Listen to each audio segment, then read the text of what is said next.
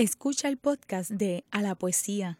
Este programa se emite los miércoles a las 3 de la tarde por Radio Universidad de Puerto Rico en el 89.7 FM San Juan y el 88.3 FM Mayagüez. Todo mundo de música e información. A la poesía. A la poesía. A la poesía. Ah, pues sí, sí. Ah, de músicos, poetas y locos, solo unos pocos lo tienen todo. A la poesía con Rosa Vanessa Otero. Muy buenas tardes amigos y amigas de A la Poesía, soy Rosa Vanessa Otero, otra vez con ustedes y hoy con casa llena en un programa que espero sea muy especial para todos los que estamos aquí y para ustedes también. Están en el estudio el artista, poeta, patriota Elisam Escobar, la poeta puertorriqueña recientemente galardonada en Nueva York, aunque hoy no vamos a dar muchos más detalles porque la tendremos en otro programa para ella solita, Iriselma Robles, y un gran fotógrafo que ha hecho un trabajo interesantísimo a nivel conceptual sobre la realidad puertorriqueña. Se llama Adal Maldonado. Le llamo fotógrafo, pero hace muchas otras cosas como toda la gente que, pasa por aquí. ¿Y por qué están ellos tres y no otros hoy acá? Resulta que don Adal está organizando eh, la presentación de un galardón de poesía y resistencia en honor a Elisán Escobar, Lolita Lebrón y Oscar López Rivera. Adal, bienvenido. Vamos a empezar a conversar contigo sobre esta organización que otorga este premio que se llama el Puerto Rican Embassy. Vamos a empezar por presentar qué es el Puerto Rican Embassy. Gracias por tenerme. Eh, mira, cuando eh, después de la guerra entre los Estados Unidos y, España, que entonces los Estados Unidos invade a, Puerto Rico y nos dice usted ahora nos pertenece a nosotros, ¿verdad? Y entonces nos impone la ciudadanía. Pues entonces eso causa resultado un, como una resistencia hacia la asimilación, ¿verdad?, entre nosotros los puertorriqueños y los Estados Unidos. Eso empieza a, eventualmente a manifestarse, particularmente en Nueva York con los New Yorkers, con ciertos espacios de resistencia culturales. Uno de esos, pues, fue este, el New York Post Café en el Lower East Side, Loisaida, otro fue New Rican Village. Y de New Rican Village pues sale el Puerto Rican Embassy. El Puerto Rican Embassy fue una idea, un concepto de Eduardo Eddy Figueroa, que también fue el fundador de, del, este, del New Rican Village. Entre él y Pedro Pietri, pues ellos, pues, con la idea y el concepto del Puerto Rican Embassy, pues, hacían, montaban eventos donde eh, eh, hacían los trabajos de teatro de Pedro, tú sabes.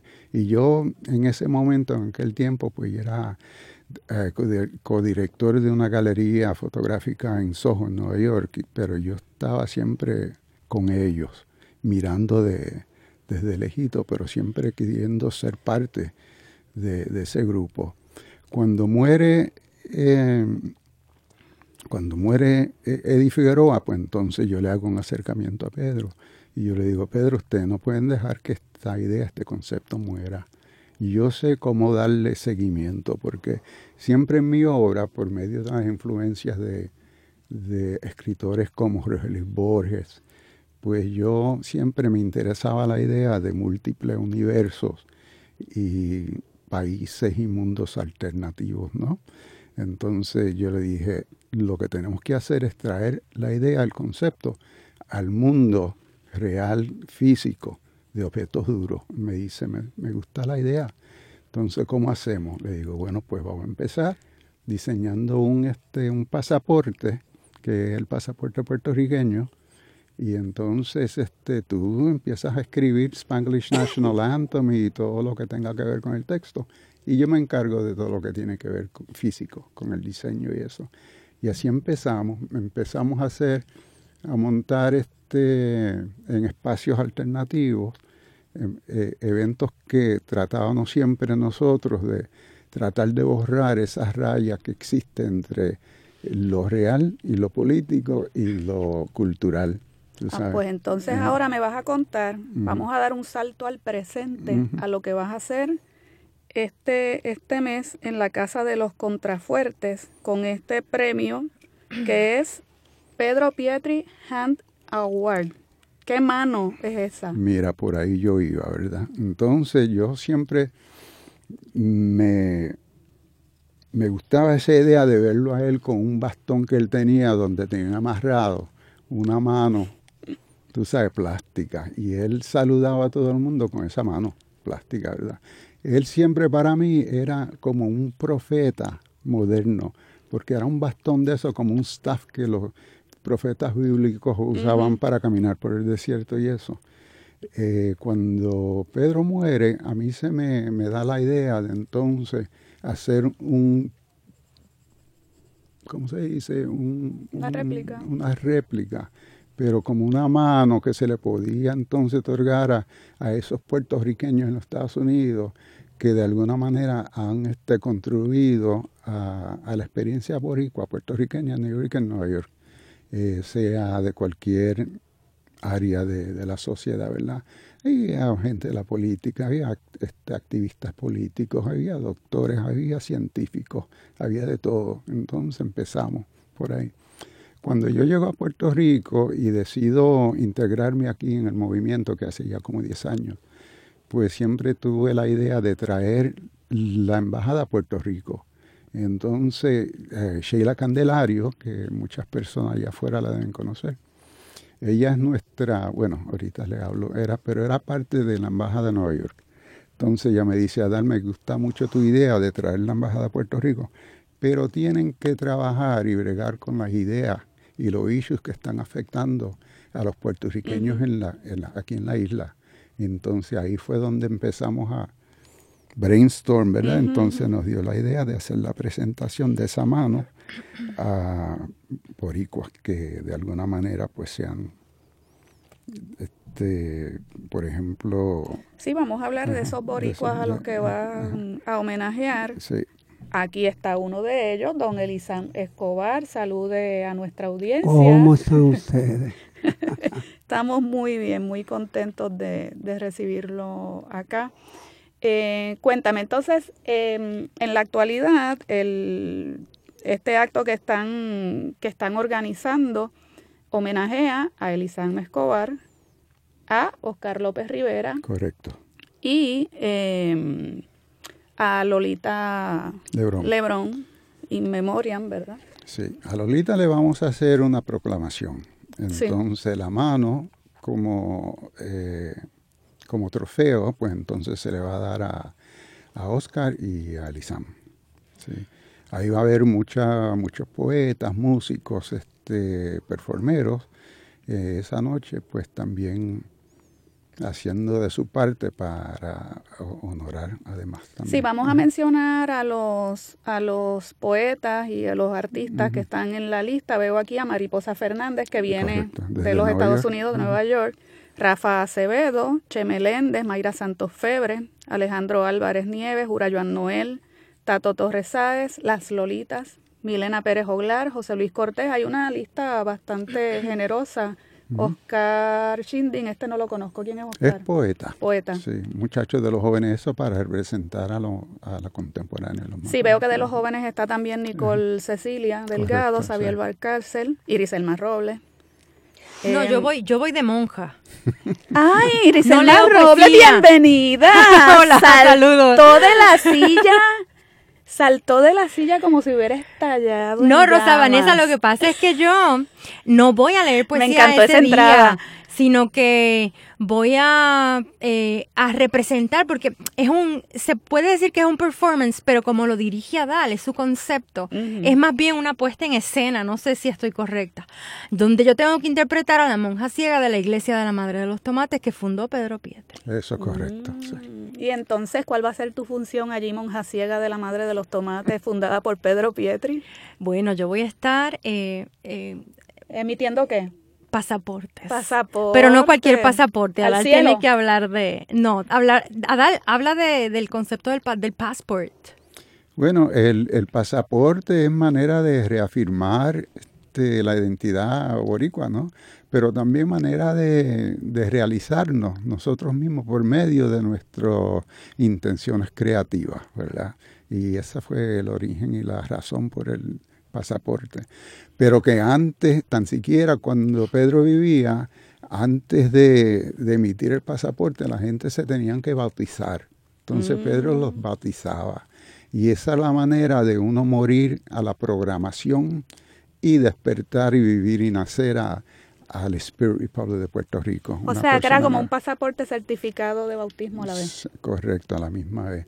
Entonces allá, eh, por eso es que necesitamos la monja ciega. Mm. Si la monja ciega va a estar frente, yo voy a estar frente a una máquina de escribir. Eh, no conseguimos ciega- una antigua, Eres ciega como la justicia. O a otro estilo. No, yo creo que, yo creo que um, eh, ya más bien desde el ámbito de lo sagrado, ¿sabes? Porque Sí. para mí, sí, yo voy a representar el papel desde lo sagrado, la idea de lo sagrado. Pero, eh, porque tú sabes que el, el- el reverendo Pedro Pietri fundó esa iglesia, la iglesia de la Madre de los Tomates. Él, él se hizo reverendo por correspondencia Por o algo ¿cierto? correspondencia, Sí, correcto. sí. Pero me gustaría este, decir algo rapidito del pasaporte. El passport es un eh, objeto artístico, se puede decir, es una pieza artística eh, diseñada por Adal, eh, pero vamos a estar allí eh, ante la maquinilla, pero usando la, mate- la maquinilla para que para poner la información de las personas que adquieran el pasaporte. Adal eh, creo que va a estar tomándoles la foto. O sea, que es una maquinilla braille. Porque tú estás ciega, hermana. Bueno, pero por lo menos se, no, pero por lo ¿Han menos aprendí mecanografía. Ella sí No hay que mirar, no hay que mirar el teclado. Ah, o sea, que eres como una pianista. Sí, sí, Está sí. eh, aprendí mecanografía. Entonces, este, eh, es muy bonito porque ese pas- passport, no sé si todavía lo tiene, pero incluye un manifiesto, El eh, un texto de sí, Pedro Pietri. Escrito por Pedro, correcto. Sí. Mira, pero hablando de, de la monja ciega, pues eh, hay una lata que está al frente de ella también con unos lápices y eso, como tú sabes que la gente ciega venden lápices y eso. Y entonces Eso yo tiene, no lo sabía. sí, entonces tiene un letrero pequeñito que dice Help me, I can see, ayúdame. Ah, sí. Ahí, por ahí es donde de viene. Pietri, sí. Pues de ahí es donde viene la, la monja ciega. No, es porque, no es porque ciega que no ve, es que es- ve demasiado. Mm. Sí. Sí, la luz enseguece. Eso está claro. Sí. Y lastima. Bueno, Elisam está muy callado. Sí. Eso es un poco sospechoso. Eso es la disciplina. La disciplina, ¿verdad? Es mejor que estar callado a veces, pero queremos escucharlo. Este, sobre todo, yo quiero escuchar su poesía, porque no me diga que no. Publicó Elisán, para los que no sepan, él, él publicó No, con la no. editorial que hace, de Che Meléndez, Sí, lo- su obra poética que la escribió entre 1980 y 2016 son muchos años de reflexiones, de pensamientos y yo quiero que nos regale ya desde ahora uno de los poemas, por favor. Se lo estoy pero- rogando porque como está tan callado. Pero eso es así. Sí, así. O sea, tengo que leer poesía. Bueno, No si no, decir- la, la, la opción es que me, que me hable sobre Bueno, mira, toda yo la yo- trayectoria yo quisiera, vital. Yo quisiera añadir sobre esta cuestión del pasaporte, de que en Puerto Rico hay otra historia también. Y es que eh, Che Meléndez había propuesto hacer un pasaporte puertorriqueño, pero no le hicieron caso. Pues poetas, los poetas no le hacen caso. Entonces, ¿Qué va a hacer? vino, eh, después eh, Fufi Santori y otra gente hicieron el pasaporte puertorriqueño. y se usaba para viajar de Puerto Rico. Este, fue otra idea, ¿entiendes? Eh, me parece a mí que, esa relación, ¿verdad? Es, eh, es, es, como nos está diciendo a nosotros que entre los puertorriqueños de aquí, de la isla, de la nación, y los puertorriqueños que emigraron a Estados Unidos, siempre han habido unos vínculos, ¿verdad? Algunas veces son irónicos y accidentales. Por la cuestión esa de New York, eso surgió de una forma que no era la forma mejor. Pero no voy a hablar de eso. Pero sí quisiera decir, y no puedo hablar muy bien porque es que tengo problemas ópticos, que Pedro fue de los puertorriqueños de Nueva York, en este caso, creo que fue uno de los que mejor entendió esa relación. Este, y él, tuvimos muchas lecturas de poesía cuando yo salí de la prisión, y eso fue como un renacer, porque se había perdido esa práctica, aunque habían otras cosas, como la guagua de la poesía, qué sé yo, pero eso fue una fuerza que los jóvenes se involucraron en ese artistas plásticos en la escuela de artes plásticas formaron grupos de poesía porque les interesaba la poesía y veían a Pedro como un, ¿cómo te digo? Como una figura eh, mítica. Y de ahí surgieron muchas cosas. Me acaba de recordar ah, que el pasaporte conceptual nuestro, Pedro, logró usarlo, aunque era eh, pasaporte conceptual, para entrar a Cuba, a Milán y a París. Se lo sellaron entrando a esos sitios.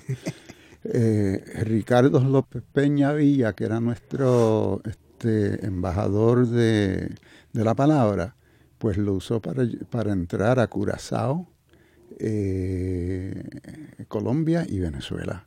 Así que también, aunque eh, fue un, objeto de, arte y, y, pasaporte conceptual, también tuvo esa función. No sé cómo lo, lo lograron, pero, lo lograron, sí. Algo interesante de lo que comenta Elisam, em, em, se nota, ¿verdad?, que entre todos ustedes esa conexión de paso por los Estados Unidos, algunos por, en el caso de Oscar Chicago, eh, Elisam Nueva York, ¿no? Sí. Adal Nueva York también. No sé si es tu caso también, Iris, no. de ti no, creo, ¿verdad? Que, hayas hecho ese circuito, pero, pero entre todos los demás es evidente que, que la experiencia de, de, la migración y de, y de ser puertorriqueños allá eh, les ha unido y me pregunto, en la actividad esta que van a tener acá en Puerto Rico, a dónde van a venir eh, personas de allá de la comunidad artística eh, puertorriqueña, eh, será una oportunidad también, ¿verdad?, de, de, que dos grupos de poetas, los que están creando acá, algunos que crean acá y, fluctúan, ¿verdad? El caso me parece que dura Joan Noel, que él lo mismo trabaja aquí que allá y algunos otros también. Me parece que va a ser una oportunidad excelente, ¿verdad? De, de que las personas que asistamos como eh, público, por decirlo así, eh, veamos esos dos grupos de puertorriqueños Em, ¿verdad? Haciendo una actividad artística que, además tiene mucho significado para lo que decía Dallas un rato de nuestro hoy, lo que está pasando en nuestro país. Bueno, estamos llegando ya al final del primer segmento. Elisan se quedó debiendo un poema, pero yo estoy segura de que cuando regresemos de la pausa, él va a leer poesía. No se vayan. Está escuchando el podcast de A la Poesía. Este programa se emite los miércoles a las 3 de la tarde por Radio Universidad de Puerto Rico en el 89.7 FM San Juan y el 88.3 FM Mayagüez. Todo un mundo de música e información.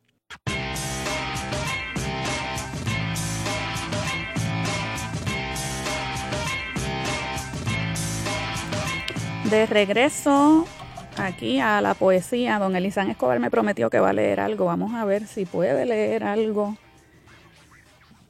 ¿Quieres que eh, comienza ahora? Sí, señor, estamos ya. Mira, ya que hemos hablado de Pedro, yo tengo un poema que le, dediqué, le dediqué a Pedro Pietri y comienza con una cita de un poema de Pedro en inglés que dice, to be a poet, you have to remain single forever with someone who will never let you go. Para ser poeta hay que quedarse solo para siempre con alguien que nunca se deje ir. Ese es Pedro, las ironías de Pedro. Bueno, entonces el poema es, para ser poeta hay que quedarse solo para siempre con alguien que nunca te deje ir, con una margarita, mariposa, bruja, allá en la aborígene, en la vorágine más gris del laberinto entre Tompkins y la avenida B, entre el océano y el gueto. Para ser poeta hay que quedarse solo en Ponce, Manhattan, San Antón, Luisaida, Pedro de Tenerías, Pedro de Vietnam, Pedro de las nubes.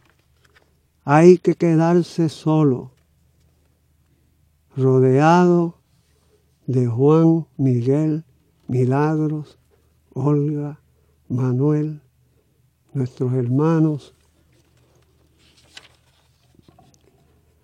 más muertos que los maniquís de Garment Center. Algunos que no han llegado a ser migrantes de, del destino colonial. Quedarse con alguien que nunca regrese al cementerio del Bronx, del velorio colectivo, que nunca se deje ir de nuestros de nuestras mentes se deje ir por si acaso vuelves a morir de dolor, de alegría. Para ser poeta habrá que seguir solo, rodeado de fantasmas ciudadanos, ciudadanos fantasmas como Olga, como Miguel, como tú y yo, nosotros, ellos, ustedes. Para ser alguien que nunca te deje ir, habrá que ser valiente para quedarte, para no irte del destino. De Ramón, de Alviso, de Lola, de Corregel. Para ser poeta habrá que estar poblado de la soledad, solo en la multitud. Y perdonen que es que casi no veo. Esta es la mona ciega, yo soy el pintor El ciego. pintor ciego. Pero, Pero Elizabeth, esa fue una lectura hermosa. Cada Sí. palabra a su tiempo, ¿verdad? Sí, yo tengo aquí una cita de, de Elisam eh, sobre la que, ¿verdad? Quisiera que comentáramos un poco em, él dice, el arte es el límite de la libertad y la continuación de la vida por otros medios. Usted ha ido por otros medios. Eso es, eso, esos pensamientos, fíjate, casi todos vienen de esa época de los hoteles del imperio, ¿verdad? Que tuve 20 años en esos hoteles. Las cárceles. Este, entonces, creo que hay ¿verdad? varias definiciones, conceptos de lo que es el arte, la poesía, ¿verdad? Este, yo creo que es una forma de, de ir de un espacio a otro espacio, de un tiempo a otro tiempo. Y claro, el, término límite, mucha gente lo ven como, como limitación, no, no es lo mismo. El límite es amplitud. Entonces, este, la libertad y el arte van juntos. No, tú no puedes ser un artista, un poeta y no creer en la libertad. ¿Me entiendes? Ahora, claro está, la libertad se puede definir de muchas, de muchas formas, pero creo que es el, viaje ¿verdad? De, de, la pintura, de la poesía, de la novela, de la música, del teatro, del cine, es ese, ese vuelo, pero que, que tienes que entender, reconocer lo que es la necesidad para poder ser libre. Si no entiende lo que es la necesidad, no puede ser libre. Puede ser otra cosa, o llamarlo libertad, pero en realidad no es así. Y nosotros en Puerto Rico, con la experiencia que hemos tenido de estar bajo el dominio de dos imperios, el español y el de Estados Unidos, pues tenemos que pelear por eso. Y es igual que los mexicanos del norte de México saben mejor que los mexicanos al sur lo que es racismo, el prejuicio, lo que es ser mexicano y ser este discriminado. Por eso solamente. Y nosotros los puertorriqueños nos ha tocado esa experiencia de que somos como los palestinos del Caribe. Y tenemos que pelear, tenemos que que, ser tres veces mejor porque no nos aceptan una vez. Una vez mejor no sirve, dos, tal vez, pero tres tiene que ser. Tres para probar que eres bueno, ¿me entiendes? Y, y quería saber, ya lleva, ¿cuántos años lleva ya en Puerto Rico, eh, fuera de, de, la, de la prisión? Bueno, son 20 años. de hecho, los cumplimos el, el 10 de septiembre. Yo llegué el 11 de septiembre. 9-11, no tiene nada que ver con nada. Pero llegué el, el, 11 de septiembre. 20 años. Los nacionalistas llevan 40. Que queda más que Cancel Miranda, de los que estuvieron eh, en Estados Unidos. Sí, y, y, la, y la libertad ¿Cómo contrasta, verdad, la libertad que puedes experimentar ahora con aquella que aún dentro de la reclusión, si estoy comprendiendo, ¿verdad? Aquella que en la reclusión experimentaste por vía del arte, el arte que estuviste haciendo durante todo aquel tiempo. Eh, nos hicieron comentarios sobre eso, o sea, cómo te relacionas hoy día con tu propio arte, ¿verdad? Acá, un, tiempo que has tenido ya de aclimatarte a otra a, otras ah, posibilidades de movimiento, ¿entiendes?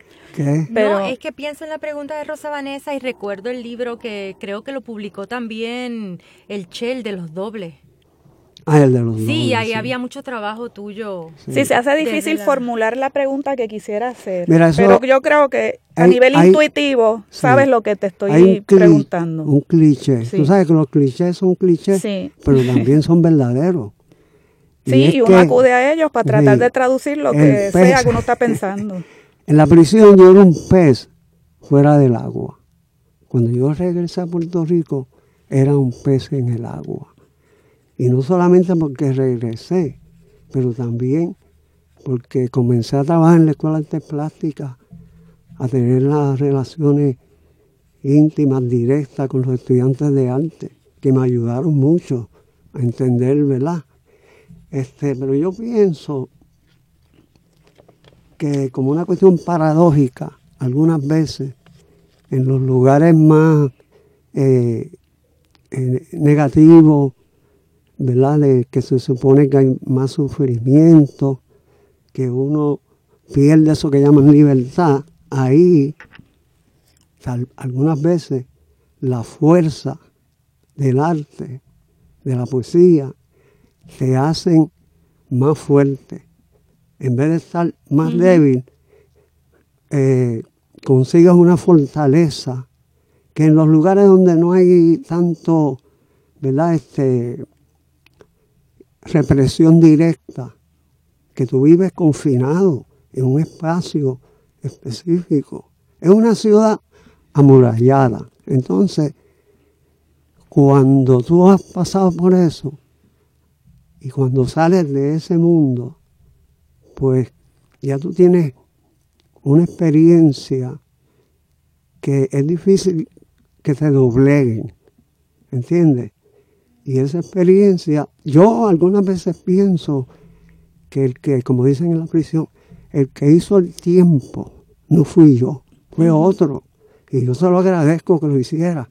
Pero es, una, es como, tú sabes, eh, yo cuando salí se me olvidó que estuve preso. Luego, unos dos años después, comencé a soñar todas las noches, o sea, que yo estaba en la prisión, pero era una, eran prisiones bien distintas a las que yo estuve, pero es una cuestión que, pues, una cuestión psicológica, tiene que ver, porque creo, ¿verdad? Que decir que la prisión no tuvo ningún, ningún efecto en mí o en los que estuvieron presos, no creo que sea cierto. No, claro. La prisión siempre tiene un efecto. Claro, y el que se atreva a decir otra cosa, no, sé. Bueno, lo puede decir por cuestiones así de, de mantener este unas posiciones verticales, ¿verdad? Pero en realidad este, es una parte del camino. Eh, de lo otro que comentabas hace un rato, estaba pensando también en, esto de la libertad, el arte. Eh, ¿Cómo le podríamos llamar a un tipo de arte domesticado que lo puede, que lo puede haber, em, que no es liberador? ¿Cómo le llamamos a eso? A eso. Bueno, yo no le llamaría arte. ¿Verdad? Porque no. Ahora, claro, sí. Y lamentablemente creo que abunda. Sí, hay, hay artistas que no, que verdaderamente hacer arte es como producir cosas. Algo. Es producir, no es crear. Entonces, pues, eh, viven para vender arte, viven para el mercado del arte, para las galerías, cuando se supone que es todo lo contrario, ¿verdad? Pero sí existen. Y hay muchos, muchos, muchos en Puerto Rico, de todas las edades. Es que eh, liberar el espíritu ya es parte de la expresión artística. Entonces, no se le puede, no se le puede, eh, ¿cómo se dice? No se puede dividir, no se lo puede sacar, porque entonces ya no es arte, como dice el compañero. Exacto. Sí, acá hay otra cita de Lisam, dice, el arte es su propia evidencia su propia evidencia. Mira, hay que yo leí mucha filosofía, este, y yo creo que la, para usar un término filosófico, el arte tiene su propia epistemología, ¿verdad? Su, su teoría, pero es más que conocimiento, es sabiduría. Y una sabiduría simbólica en el sentido de que no eh, está atada a los códigos, ¿verdad? Entonces, eh, lo que tú leíste que fue, dilo de nuevo, porque... Vamos a leer su propio texto. pues si quieres voy a leer un, lo voy a leer no, un poquito pero más extenso. eso, es que quería decir Sí, sí, algo. no, si aquí está el párrafo completo. El arte no posee una epistemología per se, sino la presentación de la vida misma a través de los medios artísticos simbólicos que nos revelan, descubren, inventan y plasman lo que percibimos y concebimos del mundo en otro plano de la conciencia.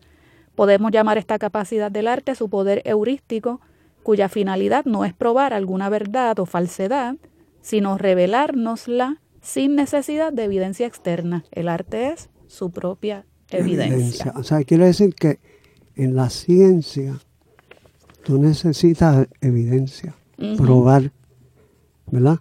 La religión es fe. La filosofía es in- interpretación. En el arte tú no tienes que probar nada, sea a través de la manifestación artística que sea, porque es eso, eso que está ahí es eso. Es- Entonces no hay que probar nada, yo no tengo nada que probar. Que no sea arroz, habichuela y... Bueno, Pero, pero, pero no, eh, yo creo que este, hay mucha confusión, ¿verdad? Cuando uno define lo que es el arte. sí. Y mucha gente dice que no hay definiciones, pero eso no es cierto. Sí las hay. Bueno, y volviendo a lo que nos ha traído acá, Iriselma Robles, cuéntanos cuándo se va a celebrar esta actividad que es múltiple, ¿verdad? Aquí hay performance, hay lectura de poemas, está el pasaporte. Cuéntanos Música. qué es lo que va a haber allí. Eh, eh, bueno, eh, los invitamos a todos, ¿verdad? Que nos escuchan a eh, la Casa de los Contrafuertes en el Viejo San Juan. La actividad es el próximo miércoles 9 de octubre y empieza a las 6 de la tarde. Creo que Adal puede dar mejor una idea de lo que va a ser el programa porque vamos a estar intercalando la lectura de poesía con otras actividades performáticas. Sí, entonces quiero que sepan, lo de la mano es en serio. Han preparado una pieza, cuéntanos de la pieza, el artista que la preparó todo. Mira, antes de, hablar sobre eso, quería mencionar algo sobre lo que tú dijiste hace un ratito, ¿no? Que es una oportunidad de reunir a todos estos artistas, algunos de Nueva York, otros de aquí de Puerto Rico. Eh, parte de la misión de la embajada siempre ha sido también crear, que era parte de la misión de Pedro, como bien dijo Estelizán, eh, crear un puente entre Puerto Rico, la isla de Puerto Rico y la isla de Manhattan. Así que tiene toda la razón. Es un buen momento para reunir todo es- es- ese, eh, ese arte y también crear ese puente tan importante creativamente artístico entre las dos entre las dos islas tú sabes Eh, la, la, la mano la mano es la mano pues es concepto mío eh, pero que a, a estar aquí en Puerto Rico y con la idea de eh, incorporar artistas de Puerto Rico, pues le pedí a, a Charles a Yujas. Juhas que si le pregunté que si quería eh, eh, participar, eh, colaborar conmigo en eso. Entonces él preparó Entonces, la pieza. él está preparando lo que es la mano de madera, eh, la sortija y el diseño y el concepto es mío. Y entonces la manga es de Selma. Este, Selma Álvarez. Mi Álvarez. madre. Mi Ah, sí. se quedó Sí, todo en no, familia. Ella está, ella está haciendo embelecos también Sí. para esta actividad de los contrafuertes. Así- Bueno. Así que es un atento a, a también incorporar. Trabajo en de equipo, Rico, trabajo en equipo Sí. Totalmente. Bueno, ya lo saben, el miércoles que viene eh, nos vamos a la segunda pausa. Regresamos pronto para nuestro tercer segmento. Está escuchando el podcast de A la Poesía. Este programa se emite los miércoles a las 3 de la tarde por Radio Universidad de Puerto Rico en el 89.7 FM San Juan y el 88.3 FM Mayagüez. Todo un mundo de música e información.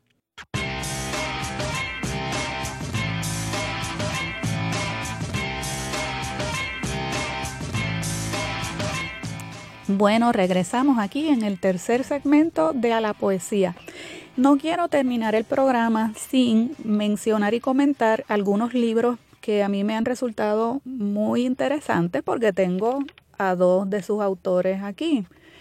Eh, Adale y Griselma han colaborado hace poco en la publicación de un libro que sacó la editorial del ICP. Se trata de Cuerpo del Poema. Em, cuéntame sobre ese libro, Iriselma. Ah, eh, bueno, lo que pasa es que Adal estaba trabajando una serie bellísima de eh, que él tituló, no puedo repetirlo, pero es algo así como Retardatus Portoricensis de artistas contemporáneos. Entonces, este, nada, un día le digo, pero ven acá, ¿por qué no hacemos algo así, pero con poeta? Eh, portraits de poetas y lo acompañamos con algún texto. Yo quería que esos textos eh, fueran de alguna manera autorretratos, ¿verdad? Con algunos poetas logré que entregaran un autorretrato, con otros entregaron otra cosa, pero como un autorretrato en poesía no es otra cosa más que lo que tú quieras escribir, ¿no? La palabra, eh, la imagen funciona distinta con la palabra. Pues entonces este Adal se encargó de hacer esos portraits y la verdad que fue una cosa muy bonita porque eh, fue un intercambio eh, intenso, fue un intercambio de amistad. Tú sabes que llegaban los poetas al estudio y, y el cafecito y hablar y platicar de su obra. Y, y, el, el disfrute de un shooting de Adal porque es una maravilla ver a este hombre trabajando. ¿y les diste permiso para usar esas fotos después como fotos de autor o no?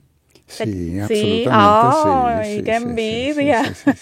¡Qué envidia! la tuya, Rosa Vanessa. No, no, siempre llego tarde a las cosas. Mira, ¿y cuántos poetas eh, más o menos están en el libro? El libro tiene 117 páginas, así que hay bastante gente. Eh, sí, pero es breve, no creo que llegue a 50, 50 algo, más o menos. Como 50, algo así. Sí. A mí nunca me ha gustado la idea de usar este, poesía con, con fotografía. Siempre lo he encontrado un poquito así como weird.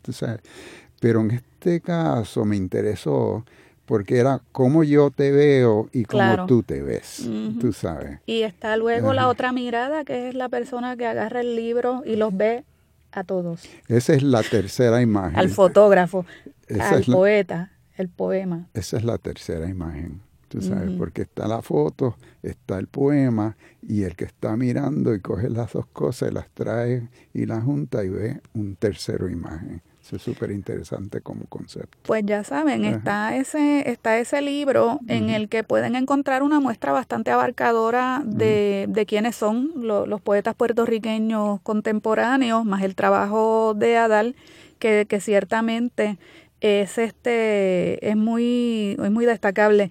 Tiene otro libro, tiene otros dos libros, Adal, eh, que son vienen muy a cuento a, la situación de Puerto Rico. Quisiera un comentario a dar sobre estos libros porque eh, uno puede encontrar las imágenes en la web. Yo siempre exhorto a mi audiencia a que sea curiosa, a que busque.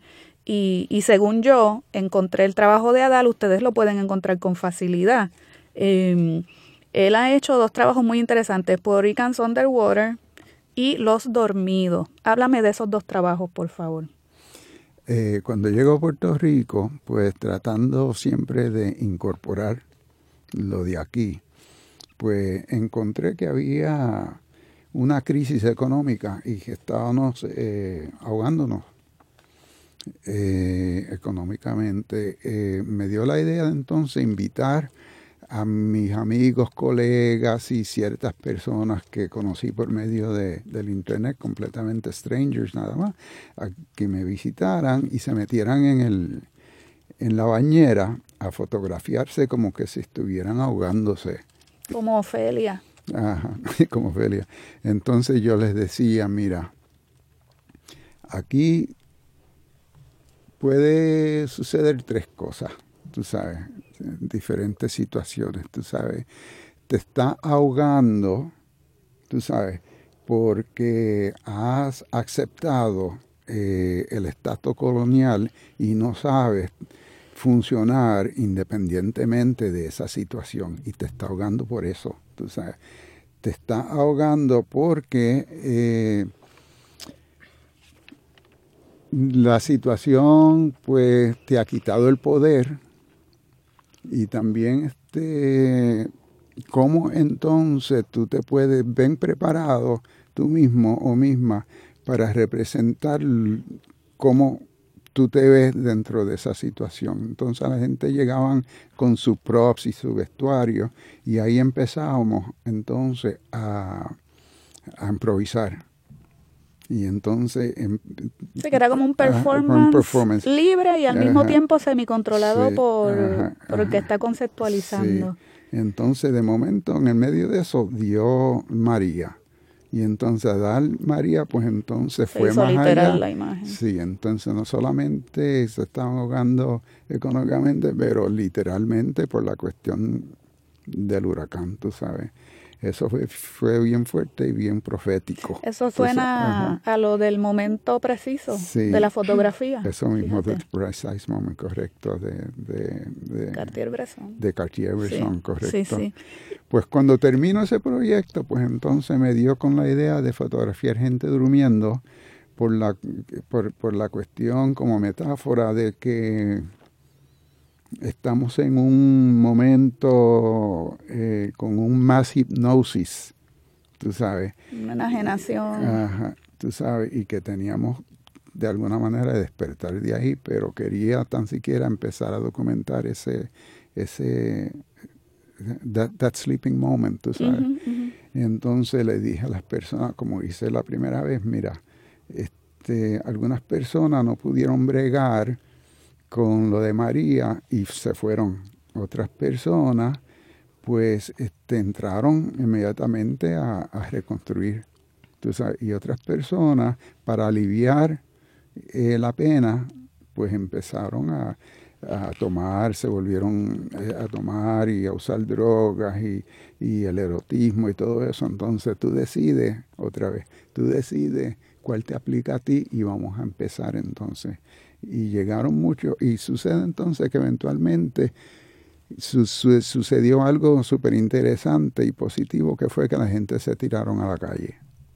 Y, y, al tirarse la gente de la calle empezaron a despertar, pues yo dije, pues entonces tenemos que terminar este proyecto con la gente despertando, tú mm. sabes, de ese sueño, de esa pesadilla. Y, ese es ese proyecto de los dormidos. A los que no conocen el trabajo de Adar, les repito, pueden hacer una búsqueda en internet y van a poder ver algunas de, esas fotos. Eh, la revista Cruce dedicó, que es una revista digital eh, que la dirige la escritora Alexandra Pagán para la Universidad Metropolitana, Cruce publicó una, una selección de esas fotos y, y, la verdad es que, que, merecen ser vistas porque son de una plasticidad y, y, de un nivel poético, eh, yo no sé, yo no quisiera llamarle deslumbrante, pero, pero es que es que lo es, o sea, los colores, más mensaje tan fuerte eh, que lleva, más una visión de Puerto Rico desde diferentes sujetos que no necesariamente son a lo mejor los que yo tengo al lado. ¿Verdad? Y, ya por eso hay, hay un valor social también en ese trabajo. Eh, hay, hay muchos tipos de puertorriqueños y puertorriqueñas en esa fotografía. Esa es de las cosas que a mí más me, gusta y más respeto de su trabajo. Eso correcto. Esa fue parte de la intención también. Este, enseñar que somos variados Sí. Tú sabes, en ese sentido. Sí, eso, es eh, un distintivo de, ese trabajo. Yo tengo una página de Instagram que la gente que le interesa, que ah, pues tenga eso, que puede ir y puede ver todo ese trabajo. Este, yo, yo estoy bajo autónomo.lives, autónomo.lives, Adal Maldonado. Muy bien, pues búsquenlo porque la verdad mm. que es un trabajo eh, muy, muy, muy bueno. Eh, bueno, Iriselma, ¿tienes algún poema de don Elizam para leer? Sí, con mucho gusto. Voy a leer un poema. Lo de don, quítamelo. Ay, es que suena bonito. No. no me digas don. Pero si usted es dueño de, Bueno, es que eso tiene una historia que... Pero está bien, te, lo acepto. Tengo una pregunta para ti, Rizama. Este, yo quisiera oírte después de esto, en algún momento, leer algo tuyo. Y entonces, como ya hablamos sobre este cuerpo del poema, si puedes leer tu poema dentro de, de ese libro, Ah, no sé si vine preparada para eso. Creo que no traje ese poema de cuerpo del poema. Bueno, déjame ver qué encuentro. Lo que pasa es que Iriselma va a tener su programa completo como poeta. Ya prontito. Así que estás comprometido a escuchar a la poesía, exactamente, cuando, cuando venga Iriselma otra vez. Bueno, pues ahora leo un poema de la autoría de Lizam dedicado a Julia de Burgos, con un epígrafe de Julia que dice, ya nada más detiene mis ojos en la nube, se alzaron por alzarte, y qué inmensa caída. Vives la realidad de la ficción, eres, Julia, tu propio personaje. Julia de Julia, de cerebro de rizos altos, casi invisibles, lentos, acicalados, tentativos, Vives en una nube de yeso amargo con tu copita azul, tus vidrios por ojos, viscosísimos, enredados en un sueño larguísimo. Eres del siglo XXV y no sé qué te trajo aquí. Seguro que levitabas entre las nubes y has despertado toda gris, barroca, cubistamente en el trópico de cáncer de Manhattan. No sé si eres atea o pagana, roja así, como Margenat y Correger, como Ángela y el Che, y tienes unas ganas inmensas de llorar, pero tus ojos de vidrio sonríen, están de vacaciones en ese humo gris que te envenena el poema, pero tus antepasados hermosos han decidido alzarte para retrasar la caída, porque el río se hunde y las nubes se alejan en los ríos, y qué pena que ya no te gusten los trajes de encaje, los abanicos, los gigantes, las flores. Eres del siglo XXV y allí hace rato existe solamente un video de la historia de la ficción de la realidad. Muchas gracias, Eliselma. Te gustó, ¿verdad que sí, Elisam don? Exacto. Pero con muchos dones. No, y lo leyó por primera vez. Y cogió el ritmo, cogiste la... ¿sabes? Es que Iriselma es claro que una mostra. Así que este es el adelanto. Usted es un monstruo también. este es el adelanto de nuestro programa con Iriselma Robles, que pronto lo vamos a presentar. Bueno, y ahora otra presentación por el gran Adal. Ladies and gentlemen, thank you for coming, but don't come again. This is the way to welcome enemies and friends under the same rhythm roof where there is proof of rhythm after death. Because after all has been said and the world still remains undone in the eyes of Tucum was already here tonight, the music continues before here and after there and returns to where your first ancestors started a long, long time ago. When tu madre y tu padre were young and you, you were much future pedestrians of El Mambo. Phenomena then, a phenomena now, that constantly continues to concretely explain to the brain via the beat of the crazy feet dancing spontaneously the innovative, mind blowing structure some which are loose, you got to take your mind off your mind and dance this mambo too. Mira. mira and mira some more. You all knew how to dance before you were born. In the same different ballroom we are gathered here right now to keep dancing, to keep rising from the living as the ceiling exchanges shoelaces with the floor.